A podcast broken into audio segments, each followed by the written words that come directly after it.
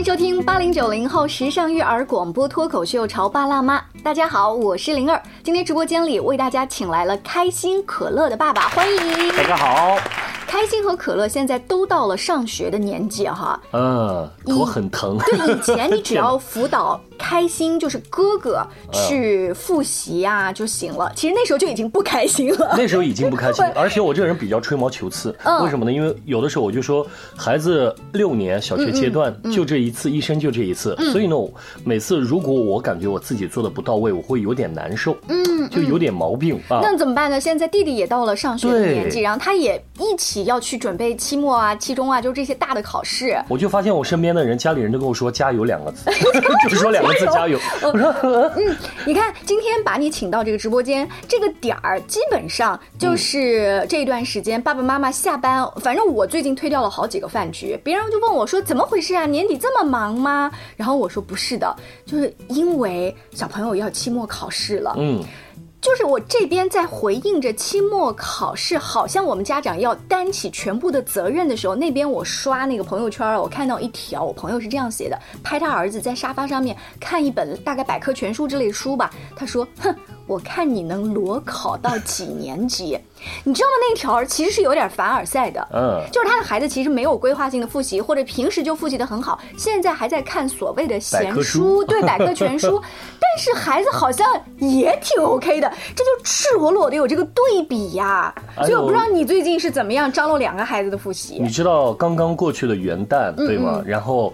这三天我是有计划的，嗯，就说孩子，比如说两个孩子，你上午干嘛，你下午干嘛？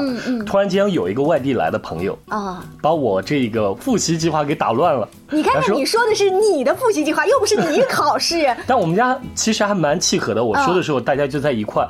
然后我那个朋友说：“哎呀。”考试又不在乎这两三天，整个计划就全盘就变成散沙了。但我跟他在一块儿吃饭的时候，出去玩的时候，说实话，心里面还是有点忐忑吧？对对，我说这个时间好像给放掉了，有点可惜。呃，真是才结束的这三天小假期啊，就是呃一些兴趣班的老师啊，他们也很愿意说让孩子们休息一下。于是我们家长们就说，那我们要不要去周边的地方？呃，比如说搭一个帐篷呀，或者是玩玩水呀，什么呃。滑滑滑冰啊之类的。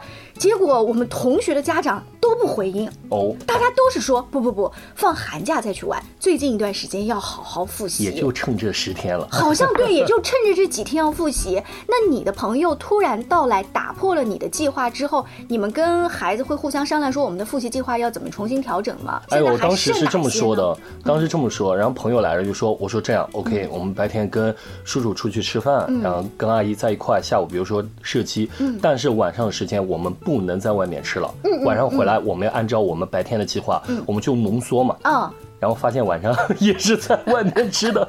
回去之后，然后差不多有八点多了，九点多，我说要不然你去把你的科学复习一下，嗯，看一下，因为科学只要记一些概念，他不用做题，嗯，所以我还会抓住半个小时，嗯，让他把这些东西啊再梳理一下，就心里面是担心。孩子说我都会背了，嗯，但其实心里面说出来之后。自己也就坦荡荡了，就说我起码叮嘱到了。你你说到了，对不对？对对对对对，就叮嘱到了。嗯，哎，我前两天遇到了一个事情，我一直在自我反思哈。嗯，呃，觉得那我来帮你报听写吧。那报听写这件事情啊，是对于我们家长来说不用动脑子，但又可以表现出我做事儿的 这么一个 一个项目，对我帮助你。后来我们就来报这个英语书最后的单词表。大家知道英语书，你们翻看这个单词表当中是有加粗的。对，那个作为他们的英语老师也会强调孩子，就这些重点单词你们要复习，叫四会。哎，对我还没给你 报所有的单词呢，于是我就报了，比如说五十个，哇，刷刷刷错一大堆。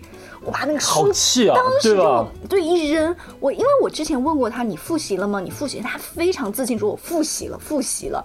就是如果你认真复习了，怎么可能是这样子的水平？这其实是我们家长一个焦躁的一个表现，是吗？就我们希望他，比如说我白天给完了，给浪费了，晚上我希望报道的就是一百分的卷子，一百分的听写，这样我感觉我一天没有负罪感。但是往往他错了那么多，你会感觉到天哪，我这就你觉得你浪费了是不是？对对。我的反思的点不是说呃元旦假期。这两天或者周末浪费了，而是我之前有问过你复习了吗？你复习了吗？嗯我只是问到，但我并没有做一个闭环的检查工作。嗯所以呢，每一次当我就是吐槽啊，跟家里面人吐槽的时候，然后老公就会说，他只是一个这么大的孩子，他玩心重，这才是正常的呀。你不可能像在单位里面工作一样，就是老板监督员工，还会问你这个文件有没有搞完，或者怎么样，我们还会想拖一下。但但是我们做家长的，就是我只是嘴上说，你看书了吗？你复习了吗？嗯我好像。讲完，我就算做完。你做的不好这件事情，我就要对我就要砸书。所以我那天发完火之后，我就，哎，到底是他做的不好，还是我做的不好？其实我们还算一个合格的家长，是吗就我们起码有反思这一个过程。嗯嗯，但是那个英语单词还是像狗屎一样的，怎么办？但我曾经看过一个人说过，就说，呃，有的时候家长啊嗯比较吹毛求疵，就比较严格，往往他是在一个什么呢？他是在一个 某一些群里面，就那些群里面做的特别好，给自己哦反施加一些压力。哦他说，你不妨找一些比较释然的家长组成一个群，大家在一起的话，你反而就会坦荡荡一些。嗯，就是大家不要去比较别人家的孩子，这样子。对，就比如说你之前会在一些机构的群里面，大家都是在机构群，那些家长对孩子的期望值会很高，所以你会发现某一些家长啊，凡尔赛的家长会说，我我家怎么样，我家怎么样，你无形间你会感觉啊，不比了，这都是学霸，但其实无形间你会给自己一点压力，点点，对，有一点点压力，点影响哈对对对对。我们刚才只是拿英语单词说事儿哈，那具体到不同的科目，我觉得像你作为两个孩子的爸嗯。爸，而且多半育儿书上不都说了吗？孩子交给爸爸带，孩子会被带的越来越好哈。爸爸相对于不怎么容易。发飙比较比较学习成绩更好一些，你是怎么带他们复习的？具体学科的方法？因为之前我们曾经学过一个兴趣班，他在十二月初的时候，其实就帮孩子们整理了第一轮的复习了，嗯，就会给一些题目啊，包括你的易错点、易难点、这个学学科的容易犯错的地方。其实我们家在十二月初已经有语文、数学会进行第一轮，哦，但我们家的第一轮语文呢，其实他现在状态是语文上比较薄弱。嗯，呃，主要我个人感觉到它不是在阅读理解和作文上，往往是在他什么呢？基础知识上，这是一些生字词或者是日积月累啊容易容易犯错的。还有就其实跟孩子平时说话，也建议家长回家看一下孩子说话的逻辑性。嗯嗯嗯，他说话的逻辑性是不是很完整？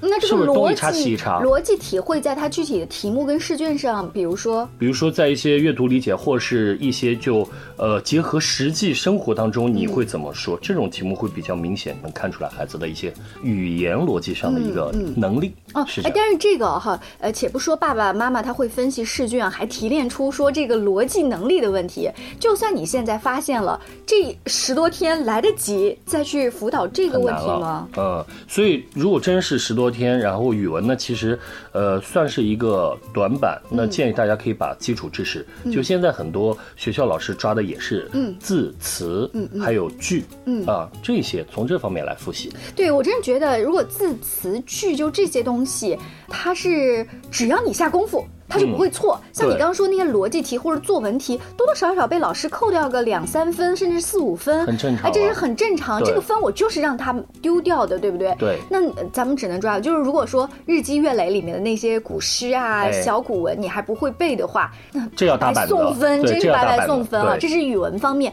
你刚刚提到一个概念叫第一轮复习，嗯这你们家还经过好几轮呢。我们家现在语文是在第二轮，是跟着学校老师走，因为我们老师很负责，他会把每个单元容易错的字、多音字全部把它勾出来，哦。所以孩子在跟着老师第二轮就会做一些基础的知识一个梳理。嗯，那么我现在就靠天收什么呢？就是作文，你就不知道他会考怎么样，嗯嗯或者是孩子的这个阅读理解会不会错？因为这个真的错的话，我说实话也不是一下两下就能抓起来，对对这也是一个长期的一个习惯。哎，说到阅读理解啊，就是我们曾经采访过的一个语文老师啊，告诉我们一个小小的方法，就是阅读理解，他基本上会画一条横线或两条横线，请孩子啰里吧嗦把这句话给他写满。嗯，就有的孩子啊，惜字如金。就写那几一句句话，对那你明显你看着他问了几个问号，问了两个问号，你至少要写两句话。我曾经跟我们家孩子就这么说，嗯阅读理解，我说你看老师。这个打印出来两长行，嗯。你给我上面写五个字，你感觉你是老师，你会怎么办？对呀、对，但是这这个小孩儿，我我觉得可能我们两家都是男孩儿啊，嗯。就比较惜字如金，说这个事儿就是这么简单，，对。对对对，他不想写那么多。女孩儿她真的呃语言的潜力更大一点，嗯她就会把那个话写的弯里弯绕的都会给你写满。对对，所以我们家在这方面是我们家的一个薄弱点，就每次我会做阅读题，就近一个月我会让他看，就他写完之后对照答案看人家怎么写。你这让我想到昨天晚上我让他写一个阅读理解，叫《黄河魂》，讲的是那个壶口瀑布。啊。啊，是黄河魂的一个精髓。他最后就写了一句，就说这篇文章你看完之后体现出了你你有什么。感受，嗯，他写的是什么呢？壶口瀑布是黄河的一个一个什么什么精髓，嗯，然后这是表达了作者对祖国的热爱喜爱，挺好的吗？两个得分点基本上够了我就让他看了一下正确答案，正确答案说黄河是中国的母亲河，哺育着中华儿女，然后就这些，然后壶口瀑布是黄河魂的一个精髓所在，所以呢，这篇文章侧面的烘托出了作者对。祖国山河的热爱和赞美之情，他哇，你你看两行就满了。其实其实他说的重点，孩子都写到了，但是他在那个重点之外，他又拓充了很多的对一个升华。呃，我曾经看过一个总结哈，说所有写。大好河山的这些文章，它突出反映的是什么呢？就是景本身很美很美。那还有呢，升华的就是作者他在这一个当下欣赏到了这样的景色，他这种豪迈的心情啊，对不对？还要结合当时的背景。对，那如果是一篇古文，它可能是寄情于山河，它也许是嗯郁郁不得志啊，这是咱们后话。我跟你说，我当时我家儿子，我家小儿子学了一篇古诗的时候。当时是哪一篇我忘了，他就说：“我怎么知道他当时怎么想的？我怎么知道？”怎么回他呢？我说：“你要感受一下，你要假设你是这个作者，当下写这篇，感觉有点凄哀，对不对？嗯。但他通过文章啊，表达出来他的。”思乡之情啊，我怎么知道他有没有思乡？他也许没有思乡呢，他就跟我杠上了，你知道吗？哎，所以在辅导这一些具体科目的时候，呃，回到我们刚才说英语的报听写也要好，这个语文的报听写、认生字词、多音字，这个真的是最简单的，因为它不存在理解，它这个怎么写就是怎么写的。但是真旦一旦有理解的时候，孩子越来越大，然后他的文章的难度延伸的东西，你是辅导不了的。真的，现在数学就真的辅导不了。好，又说到数学。单科哈，我我我们我们很好奇，你在家里面对付两个男孩要去搞这个理科的话，你们是怎么弄哈？稍微休息一下，广告之后接着聊。你在收听的是《乔爸拉妈》，小欧零二，叫你变成更好的爸爸妈妈。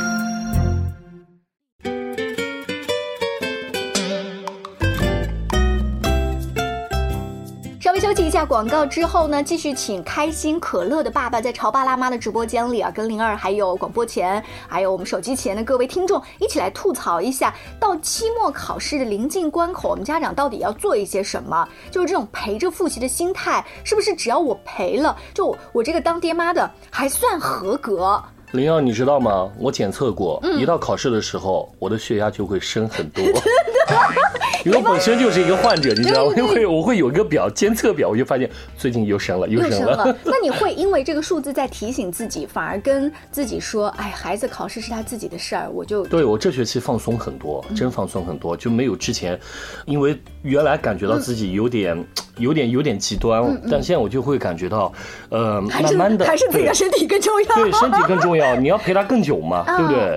所以这样的时候对他们好像没有要求那么多，约束那么。多，反而他们好像自己呢也会好一些，真的是这样，就从我自身体验出来的。嗯嗯嗯，你那个变化是因为自己的血压已经要你人工的去干预啊控制。嗯。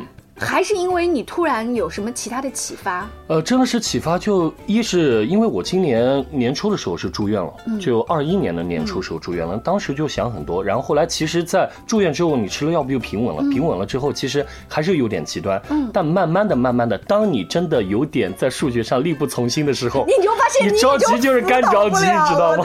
就是干着急。啊，所以那一刻，一是身体住院那段时间的日子在不断提醒自己，二是自己无能为力的去辅导了。嗯。好吧，那现在数学咱还复习吗？还像你刚才语文说，呃，找到老师第一轮、第二轮这样子，还是我真的数学我也就不管了？数学我这学期说实话，我真的一点都没管，我只是给他把教材买了，就你跟着写，然后我会帮你对，嗯嗯，你大概写的对不对？嗯。那还有一些要更深层次，你要挖我为什么这里做的不对？爸爸，你给我解释。我感觉我有点抓力不从心为什么？因为他们现在学的教材跟我们小时候是不一样的。我觉得现在他们的教材有有一点融合我们当年初中的东西，往里面在慢慢的融，而且还有思维的一些拓展。哎对好在他是什么呢？因为我发现男孩在这里特别要提醒，男孩就是你一定要给他空间感。嗯嗯就是你要让他自己来，他反而能做好。嗯，就你如果赶着的话，像以前爸爸，你看这道题你帮我做，嗯看一下怎么做，你跟我说嘛，我不会做，他会第一遍不思考，他看一眼他就不会做。哦，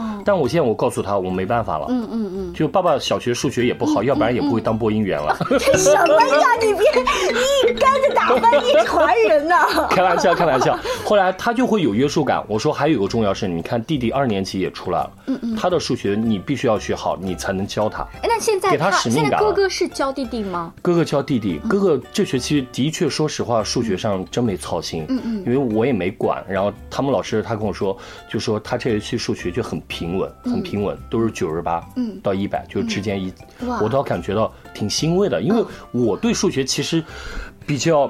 处呃，一比较怵，二又比较想让自己就很敬畏，你知道吗？就很想让自己孩子在数学上面给你长长脸我是吗我不需要你是画罗根，对吧？但我起码我我感觉你起码要有这种思维。其实数学思维也影响着你语文的一个说话的语言逻辑思维，其实很有关系，都是基础。所以我对他数学其实之前下的功夫比较大，嗯是这样。嗯，哎，说到这个，让我印象最深的还是生了一场病，没有想到帮自己其实也做了一次精神上的放松。对 对对。对，对然后孩子反而呢也做了一次精神跟就是课业本身的放松，因为他没有你帮助了，他就可以做得很好。谁都想好，这个也是我们在节目当中经常采访的嘉宾老师说的，说你不要觉得你的孩子没有了你的帮助，他就会啊整个成成绩掉下来。你要相信他在那样的班级，在在认真负责的老师的眼里，他一直是想向好的，谁不想啊啊当个小组长，当个小班干，谁想考第一啊对不对？那他向好的心，你要让他自己去慢慢的探索跟摸索。呃，即使，要不然我也假装生个病，是呀，跟我哎，别别别别别！呃呃，刚才我们说的呢是具体的单科的成绩，你看，其实你力不从心了之后，你就会放手放放手。对对对对对那我们当把这所有的这个学习的科目都融在一起的时候，你自己平时是怎么样跟他去说那一些复习的方法？就比如嗯说，呃，提前多长时间我们要定复习计划呀？第几轮？第几轮？有的好，其实说到十二月初，我说第一轮的时候是他兴趣班老师已经帮助了，其实也是给家长提个醒，快考试了，嗯，所以我们还是有条不紊的，语文就从字词句，嗯，然后包括阅读理解上，那么数学呢，其实就每一单元，数学是每一个单元每个单元做一些易错点的题目，把它给梳理开，嗯，就是也是靠做题目。做题了。对，因为现在他们这个孩子，因为你碰到题目都非常非常的特别，尤其拿我们家老二做那个题，比如说他一根绳子剪几段，对吧？剪了几下，这种题他做一次绝对不会记得。嗯，他不断的要第二次、第三次。以前我在第二次听，我说我之前跟你说，怎么还不会？我忘了，他就那种到第三次、第四次，我会发现他还会做。那么到第五次，那我们再重新梳理一下。嗯我会把那个卷子再打一下。嗯，不就浪费点纸吗？你再做一下。所以你会发现家里面一定要有个家用打印机。哎呦，我就今年十一月才入的，真的很好用，非常好用，真的非常好用。推荐推荐。一般小朋友，呃，有一些如果幼儿园他们的手工劳动的呃嗯活动比较多，其实建议幼儿园就入。对啊，幼儿园的时候甚至不要依靠老师哈，自己在家长在家里也可以给他找很多的一些素材，陪他打印啊、呃贴呀、或者怎么样啊。对也上了小学之后呢，你随时可以打印老师发的一些资料，然后给他做一些补充，也能做一些。整理在对，一起就。很方便，而且现在互联网上的一些错题的软件也好，什么试卷的一些呃，就帮你去呃归纳总结，然后他利用大数据嘛，就比如说嗯你讲二宝他做的那个线段的题目，其实大数据就能够分析出这道题目背后是哪个知识点不 OK，他就会给你举一反三，对找出是哪道题。那这个时候题目你让孩子还对着手机跟 iPad 也很不方便，你就可以打印出来。哎，我好像在推销打印机，他就是实际的经验哈。呃，我我这个时候我还发现了错题的重要性。嗯，每一次的错题的收集，对于孩子一个学期的期末来说，它都是宝贝。就是你的呃数学或者英语成绩再不好，家长去翻他的作业本儿，你可以看出来他在第几个单元的错题比较多，薄弱就说明嗯那个单元确实比较薄弱。那个单元薄弱大概是是属于就像你说的是是粗心的问题，还是属于呃竖式的格式的不工整呐、还是什么呃立体几何的理解的问题？这时候家长都可以有针对性的配合。对，其实说实话，错题这一块呢，我给大家建议就是在最后，比如说临考前，比如说最后一周，嗯，或者最后三四天，可以看一看。如果还有个十多天或者更早之前两个星期前，那时候其实可以多刷点题。哦，啊就是你你是先大范围，对然后再聚焦到小范围。聚焦到小范嗯围错题，然后给自己提个醒，他容易在哪里犯错，也是给他提个醒。那对于小学生来说，这时候爸爸就已经给他布置了那么多的题目要刷，他不会有意见吗？还行啊，其实现在双减之后作业真的蛮少了，所以他们不会有任何意见，对，不会有任何意见。呃，在在复习这件事情上，爸爸已经放松了很多。这个时候，妈妈还是一贯保持他呃，就是只要情绪和 就是吃穿吃得上照好顾睡得好好孩子，还是妈妈也会稍微适当的加入一点辅导。因为我们十二月份呢也是做了一个商量和协调，其实十二月份的时候妈妈就加入了，就我们家报听写都她来了，哦，报听写这件事情，对它是分就是中呃中文、英文都他来。都他。呃，在报听写的过程当中，妈妈是不是能看出一些孩子学习的端倪或者是什么？因为我们家当时设计为什么他报听写，因为他之前是英语老师，嗯她的语音更加标准一些。就有的时候我知道很多家长，比如说我们读的不标准的话，嗯你反而会影响孩子，影响他对这一个音的判断，尤其现在五年级的男生，比如说他的这会学到一些，呃，比较对于你来说发音很难的词对音标长音、短音，或者是什么开口音这，嗯。就如果你发的不标准，它的确有可能在语音题的时候就会错。哦，真的是这样。所以妈妈这个时候我不是不上，是在重点时刻才而且我其实也是借这个机会就让妈妈上的原因，就是 你更加专业，对你上是这种。呃而且可能妈妈在报这个时候啊，妈妈自己有经验，说这个单词它是一个易错的单词，可能对妈妈随时还跟他点化两下。是，对其实我倒感觉，如果在英语上的话，真建议大家就是，其实，在平时，嗯，因为语法嘛，大家也知道，以后肯定是难点，嗯。在小学现在还少，嗯。但现在就积累单词，嗯。就起码你看一篇阅读理解，嗯。一看，哎，都是我朋友，我都认识这些词，嗯嗯我把它组到一块，哪怕我有中文思维，我组到一块，我知道它什么意思。这话是妈妈告诉你的吧？对，这一看英语老师的思维。呃，刚才我们说到报听写，我就在回忆，咱小时候，我们爸爸妈妈给我们经常报吗？没有，对，我我们那个时候好像也不怎么报听写，包括现在我身边有一些比较懒，我打个引号的懒的家长，他们也不太给小孩报听写。他们就把那个现在利用高科技的软件，有报听写的软件，嗯，哇，你直接提前把那个字儿，比如说春天、夏天、秋天、冬天这四个词儿，你输进去，然后你设置秒数的间隔，然后它哦就自动报。家长你该干嘛干嘛，厉害哦！很很厉害。所以哦现在懒家长他善于利用高科技软件，但是呢，他不好的就是什么？就是家长你不能实时看到孩子在哪个地方，哎，他打盹儿了一下，但是那个卡壳就有可能是他一下想不起来。那人跟人的互动和人跟机器的互动，这这直接一点，就是看你自己是不是有时间哈。这我们就是延伸的说一下，今天要是带货能卖多少东西？